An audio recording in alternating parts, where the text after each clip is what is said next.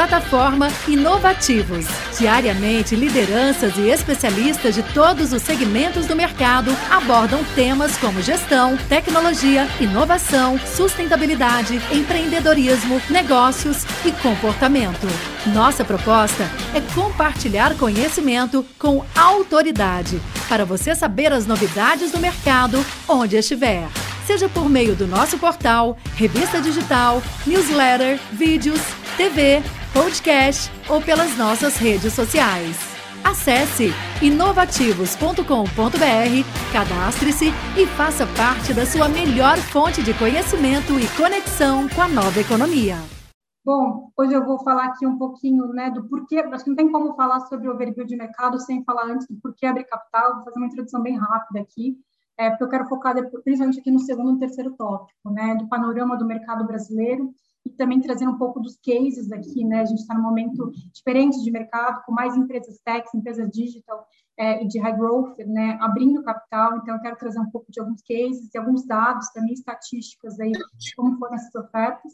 E por último, aqui é mais se sobrar tempo, na verdade, tempo, senão a gente pode depois fazer uma outra rodada, para entrar um pouquinho mais aqui do como, né, em termos de requerimentos, processos, custos aí relacionados a uma abertura de capital.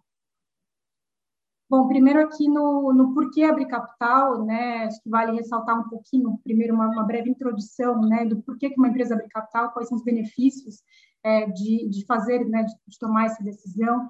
Primeiro aqui é reforço de caixa, né, então uma empresa quando abre capital, ela capta recursos aí, ela pode captar recursos para fazer frente aí novos projetos, novos investimentos, é, a gente tem visto também muitas empresas captando recursos aí para fazer caixa, para fazer frente a oportunidades de aquisições, né, de forma a você ter uma agilidade maior ali no momento que aparecer uma, alguma oportunidade.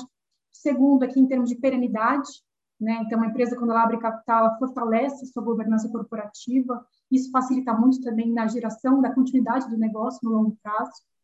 O terceiro é possibilidade de desinvestimento, né? Então, o IPO é uma alternativa aí de liquidez, tanto para os founders quanto também para os fundos, né, para os VCs, para os private equities. Depois tem toda a questão também de visibilidade e governança, né, uma empresa quando abre capital, ela acaba tendo uma visibilidade maior perante a mídia, perante o mercado, perante clientes, perante os investidores, perante, perante também fornecedores. Agora... Opa, deu, é, deu um eco aqui no áudio, mas já, já normalizou, Rafael. Ah, ótimo.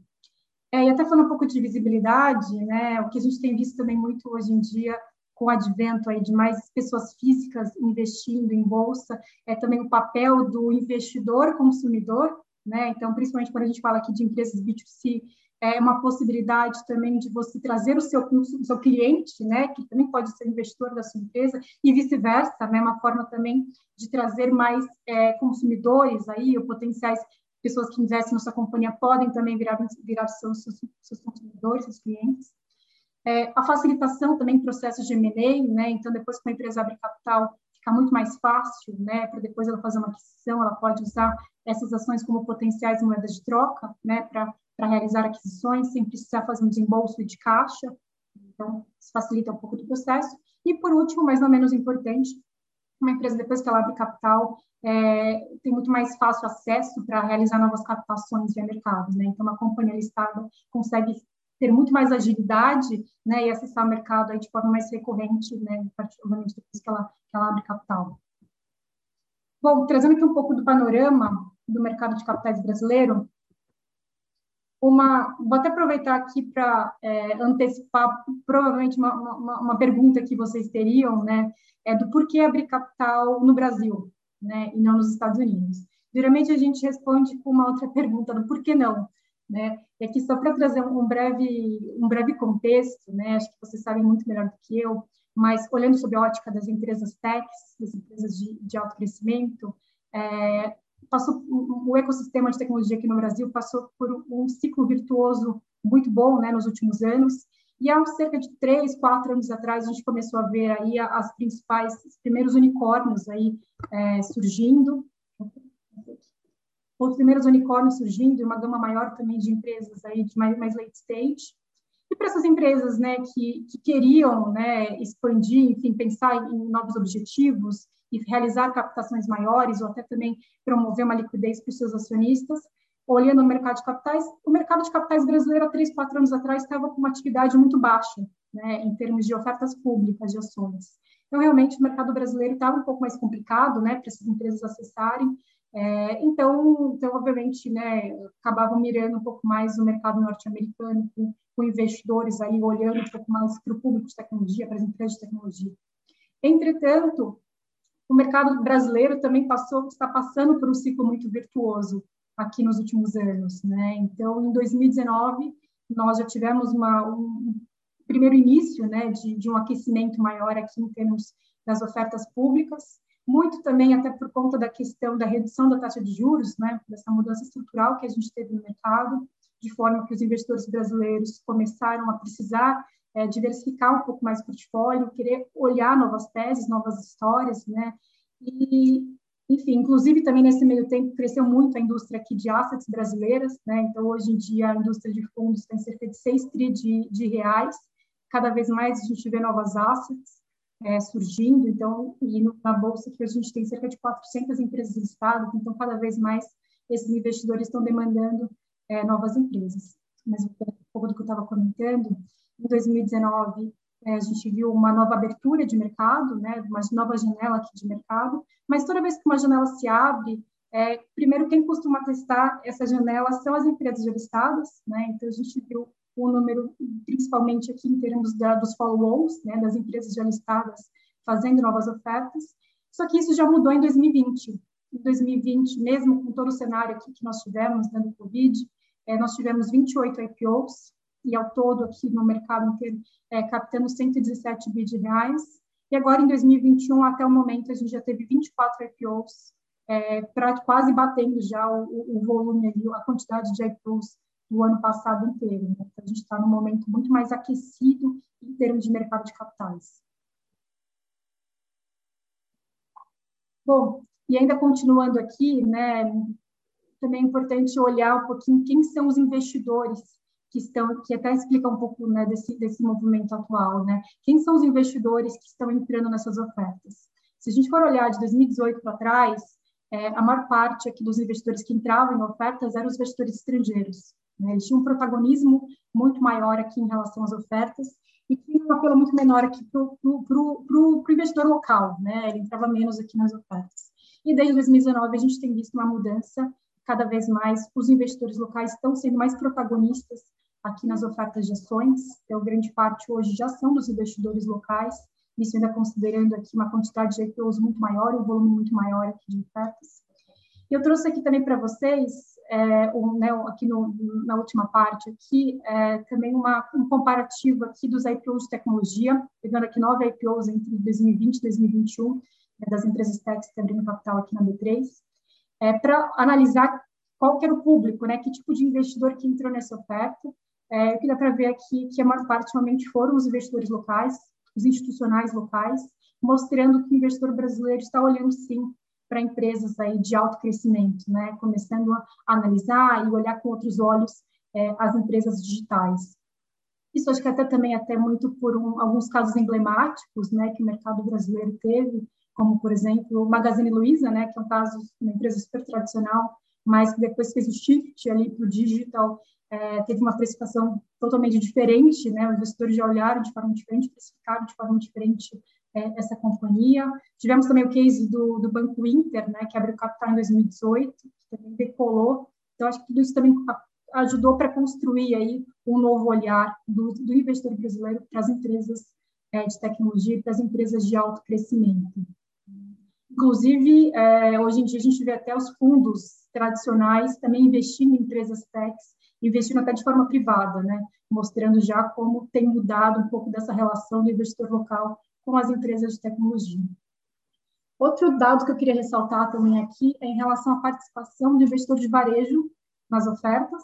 Né, a parte de cima vocês conseguem ver aqui né, a quantidade de percentual alocado para varejo.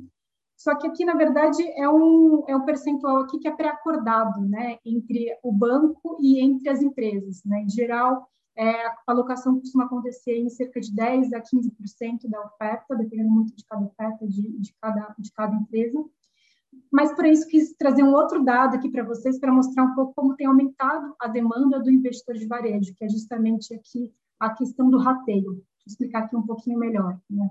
Então, quando, dando aqui o exemplo aqui dos IPOs de tecnologia, é, quando o, o, a demanda de varejo ultrapassa essa alocação de 11%, o quanto esse investidor de varejo pediu para entrar nessa oferta, ele é rateado, né? Então, esse valor ele não consegue fazer o investimento total ali que ele gostaria, então ele sofre um rateio. Só para trazer para vocês aqui um dado, né, nos casos de tecnologia, esse rateio ficou em 17%. Ou seja, para o investidor que queria ali, investir mil reais, né, para facilitar o cálculo, numa empresa de tecnologia, ele conseguiu ali uma alocação de, de 170 reais, para mostrar como que a demanda tem sido forte por esse tipo de empresa Inclusive, a gente teve três casos aqui que o rateio foi até menor que 1%. Né? Ou seja, se o investidor queria investir ali mil reais na empresa, ele conseguiu investir 10. Né? Então, acho que é interessante também para ressaltar um pouco como tem crescido a demanda do investidor de varejo por empresas de tecnologia. Inclusive, quando a gente olha a demanda de, de varejo, né, é, os principais setores aqui que, que, a gente tem visto uma demanda maior, principalmente de tecnologia e também empresas de varejo, né, de marcas conhecidas, é, do dia a dia aqui do, do público de pessoas físicas. E ainda que trazendo, né, voltando, ainda continuando aqui no tema de pessoas físicas, é, a gente tem visto um crescimento muito acelerado, muito forte da quantidade de pessoas físicas investindo diretamente em bolsa. Né, que eu trouxe um dado da, da B3, que é a quantidade de contas depositárias de pessoas físicas aqui na B3, cresceu fortemente nos últimos anos, né, que no início do gráfico é, vocês conseguem ver aqui que estava na, casa aí dos 700, das 715 mil pontas. É, em 2019 bateu mil pontas, né? E hoje já está em 3 mil, 3 é, mil não, 3 milhões e meio, né? É, 3 milhões e meio de, de contas de pessoas físicas investindo diretamente aqui em bolsa. É, então, é um crescimento muito forte, né, muito acelerado, mas que ainda traz muitas oportunidades. Né? Então, se a gente for olhar o tamanho da população brasileira ou o tamanho da população economicamente ativa ainda demonstra que ainda tem muita oportunidade de crescimento nesse sentido. E aqui na parte de baixo trouxe um outro dado que reflete um pouco aqui a parte de liquidez né, da Bolsa Brasileira, que é o volume médio diário negociado é, aqui na B3, também vem crescendo bastante. Né, no início do gráfico, aqui em 2017, esse volume estava em cerca de 8 bi de reais negociados diariamente, e hoje já está em 37 bi de reais que mostra né, esse crescimento também bem acelerado nos últimos anos aqui em termos de liquidez. Bom, acho que eu vou voltar aqui um pouco para o meu tema central, né, de que a gente tem visto nesses últimos dois anos é, novos setores e novas teses e novas empresas em bolsa, né, então algo que a gente tem visto bastante, e queria dar um highlight aqui até no setor de tecnologia, né, que é um setor super subrepresentado, na que era super, subrepresentado na B3, e que a gente tem visto aí um destaque cada vez maior é, aqui para os IPOs. Então, por exemplo, em 2021, até o momento, é, o setor de tecnologia foi o destaque né, da, das aberturas de capital. Então, 27% aqui dos IPOs até o momento foram de empresas de tecnologia. Aqui só para trazer um pouquinho alguns casos, né, os nomes aqui, né, das companhias que abriram capital entre 20 e 21, é, eu acho que é interessante ressaltar também que a gente tem visto diversos casos aqui que não tinham qualquer comparável em bolsa. Então, dando aqui alguns pequenos exemplos, né? Pets, por exemplo, inaugurou o segmento aqui Pet na B3. Eletromídia também, que abriu capital esse ano, é uma empresa de AdTech, é, não tinha qualquer empresa similar aqui na, na bolsa. Melios, Enjoei, Local Web, Espaço Laser, Cada vez mais a gente tem visto a empresa sem qualquer comparável é, né, em, bolsa e que vem fazendo IPOs e IPOs bem-sucedidos. Bom, uma outra pergunta que fazem muito para a gente, né, qual que é o tamanho médio, qual que é o tamanho de, de, uma empresa, né, qual que é o tamanho médio de uma oferta e qual que é o tamanho aí para uma empresa abrir capital. Primeiro, só para comentar com vocês, não existe nenhum requerimento ou nenhuma limitação aí de qual que é o volume mínimo, seja de oferta, ou seja também de tamanho de empresa. Não existe isso, é muito questão de oferta e demanda mas nada melhor do que trazer estatísticas, né? Trazer dados para exemplificar um pouco do que tem acontecido, né? Então, olhando aqui os IPOs entre 20 e 21, é, primeira parte de cima aqui, olhando o valor da oferta, né? O volume captado na oferta, 53% dos IPOs foram captações abaixo de um bi de reais, o que é algo que né, vem diminuindo bastante esse ticket médio. Há três anos atrás era muito difícil a gente ver um IPO abaixo de um bi de reais.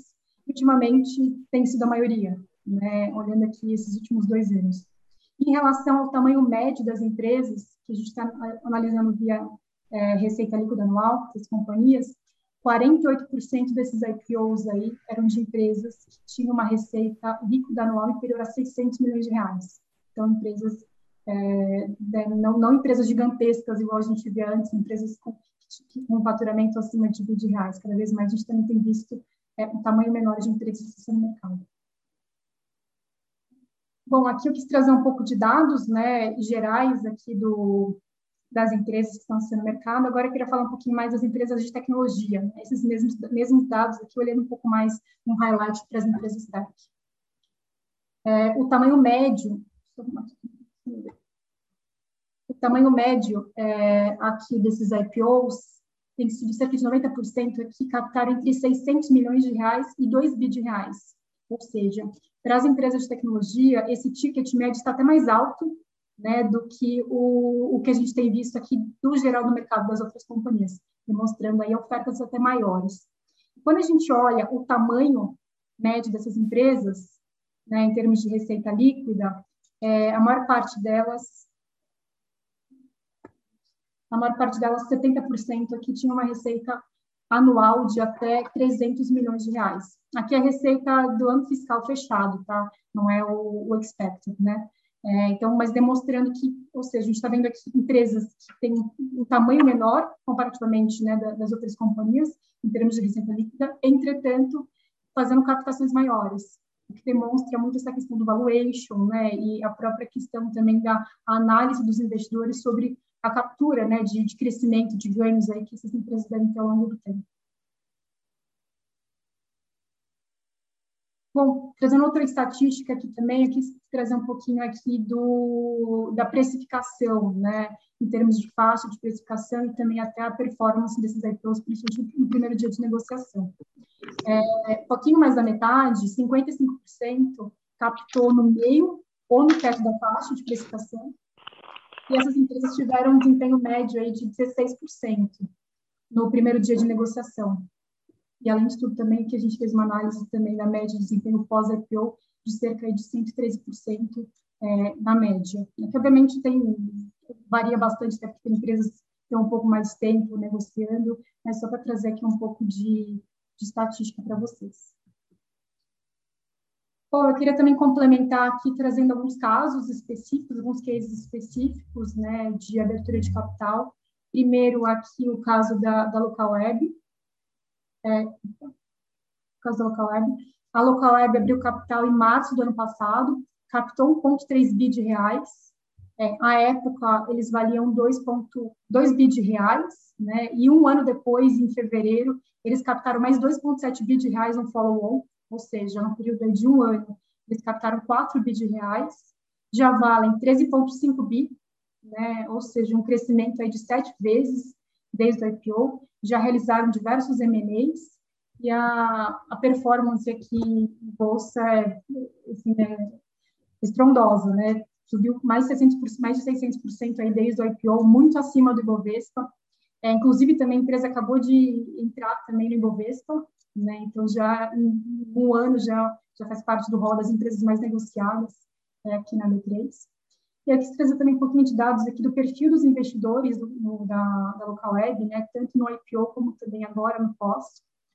O caso da Local Web, acho que é bem interessante também trazer aqui um, um pouco de outros dados, outras informações. Né? A Local Eles queriam abrir capital na, no Brasil, né, por serem uma empresa brasileira, enfim, queriam, queriam acessar também o público de varejo, só que eles gostaram muito do, da conversa com os investidores estrangeiros, né, mais focados em tecnologia, enfim.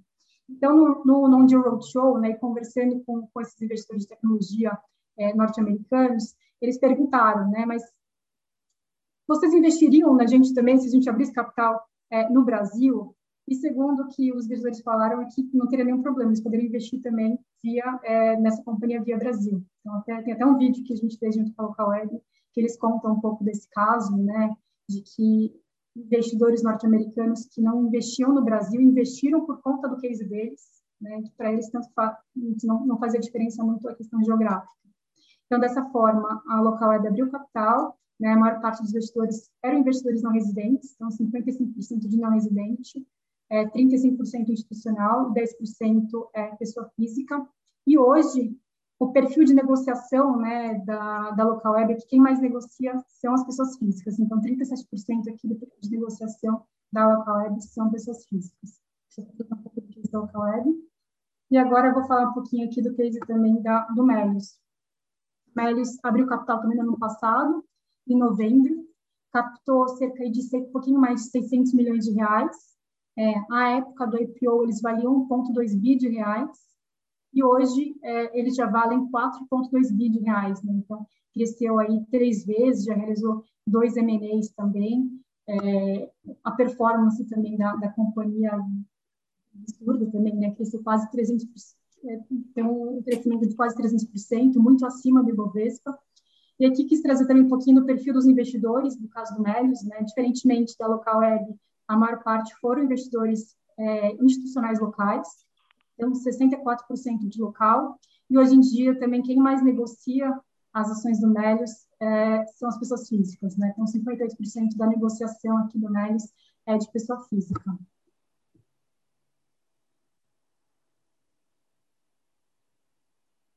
Bom, também queria trazer aqui alguns é, alguns avanços, né, algumas questões também que a gente tem visto recentemente no mercado brasileiro.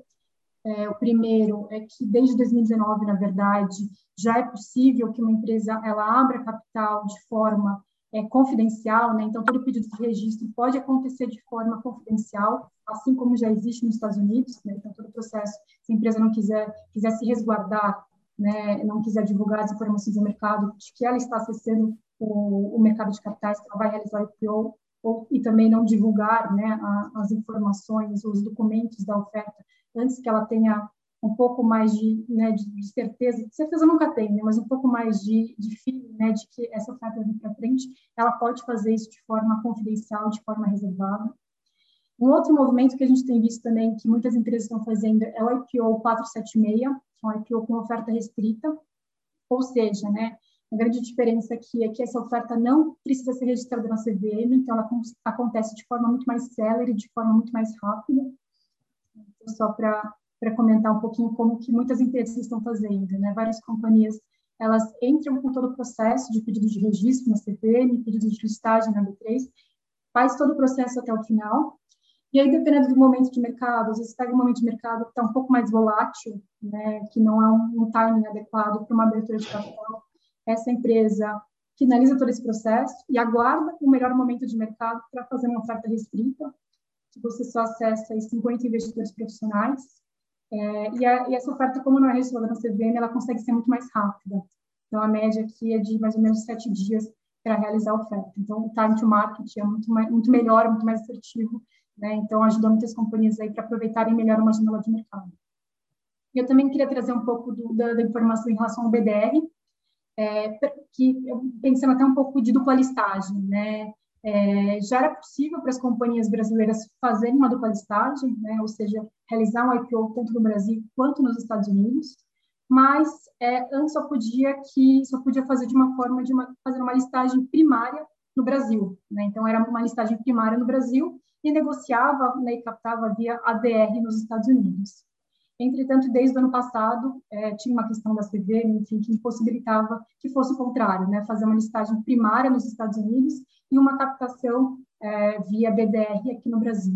E desde o finalzinho do ano passado isso é possível, então as empresas podem é, realizar esse movimento também, né, então captando mais lá nos Estados Unidos e captando uma parte aqui no Brasil, por exemplo, com investidor de varejo, outro público que você não conseguiria via mercado norte-americano ou também até depois que a empresa abre capital nos Estados Unidos. Né? Então, depois de 12 meses que a empresa abriu capital nos Estados Unidos, ela pode também negociar as suas ações aqui no Brasil via BDR. Então, que é uma, um, uma, um novo, uma nova regra aí que, que permite, que, que facilita os processos de dupla listagem para quem pretende captar tanto Brasil quanto Estados Unidos. Bom, aqui acho que eu vou, vou pular aqui só mais por conta do tempo, vou falar um pouquinho mais aqui da, da parte mais de custos do IPO, né? Uma outra dúvida que perguntam muito para a gente, qual que é o custo para uma abertura de capital? É, aqui a, a PwC fez um estudo sobre isso, né, pegando a média aqui de quanto que varia esse custo diretamente relacionado à abertura de capital, que aqui entra, por exemplo, o custo é, principalmente da comissão dos bancos, né, cerca de 80% do custo que deve para abertura de capital é da comissão dos bancos, que é um valor, um percentual aqui do, do valor captado, que vai ser descontado né, do, desse recurso. Entra também o custo com os advogados, o custo também com os auditores, custo também com B3 e com CVM. E esses custos variam, né, dependendo do tamanho da oferta. Então, aqui, dessa análise que a, que a PwC fez, é, é que esse custo aqui fica na média entre 5,6% no Brasil, né, 5,6% e 2,5%. Obviamente, aqui vai depender muito de caso a caso, mas acho que aqui é mais para ter uma base de referência, mais ou menos, de quanto custa é, uma abertura de capital. Bom, também aqui, é, quando a gente fala de custos, é importante também comentar um pouco sobre os custos de manutenção, né, custos que uma companhia vai ter no pós-abertura de capital. Aqui entram custos como, por exemplo, custos de auditoria independente, é, para realizar os informes trimestrais, os custos de publicação, taxas da B3, taxas da CVM, os custos com área de RI, tanto em termos de pessoas, quanto também aqui em termos, por exemplo, de sites de RI, reuniões públicas, etc. E aqui a gente acabou de lançar uma pesquisa junto com a, com a Deloitte, que nós fizemos um, um, levantamento junto com as companhias de capital aberto aqui na B3 sobre qual que é o custo é, recorrente anual que elas possuem aqui, por, né, diretamente relacionados à questão de manutenção de companhia aberta. E isso aqui também vai variar muito de acordo com o tamanho da empresa. Né? Então, para companhias aí que a gente tirou muito a parte de, de faixa de receita, para companhias aí que tinham uma receita é, menor que 300 milhões de reais, é, esse custo foi de opa, esse custo foi de 800 mil reais. Aí para companhias anualmente, né? E para companhias aí que, que tinham uma receita superior, um custo médio aí de 3 milhões e 800. Então, é, basicamente cerca de 0,2% da receita da empresa aqui relacionada aos custos de manutenção para a vida de companhia aberta. Bom, acho que só para finalizar, eu confesso que eu não, não, marquei meu tempo aqui, não sei se eu passei ou se eu estou muito adiantada, mas eu queria também, acho que só para finalizar, é, comentar um pouquinho né, do nosso papel da B3, como que a gente consegue ajudar também as companhias que querem se preparar, querem fazer um PIPO, é que a gente consegue ajudar com discussões, esclarecimentos, treinamentos para equipes, fóruns, planejamento também de toda a parte de visibilidade da empresa, é, checklists. Como eu comentei também, a gente cada vez mais tem feito fóruns reunindo empresas que já abriram capital, investidores também, para trazer muito essa visão de lições aprendidas né, das companhias e também dicas né, do, do, dos investidores, toda essa conexão também com os investidores, com os IBs, enfim. Então, a gente tem uma série aqui de, de iniciativas para ajudar as empresas nesse processo da, da abertura de capital e também com diversos outros temas, né? não só relacion, diretamente relacionados à abertura de capital, como também com temas, por exemplo, de, é, de, política de diversidade, ISD, enfim, que a gente consegue apoiar aqui as companhias com, com diversas frentes, né, para essas empresas que planejam ou que pensam, que querem aí é, seguir esse caminho de abertura de capital, seja no curto, no médio ou no longo prazo. Plataforma Inovativos. Diariamente, lideranças e especialistas de todos os segmentos do mercado abordam temas como gestão, tecnologia, inovação, sustentabilidade, empreendedorismo, negócios e comportamento. Nossa proposta é compartilhar conhecimento com autoridade para você saber as novidades do mercado onde estiver seja por meio do nosso portal, revista digital, newsletter, vídeos, TV, podcast ou pelas nossas redes sociais. Acesse inovativos.com.br, cadastre-se e faça parte da sua melhor fonte de conhecimento e conexão com a nova economia.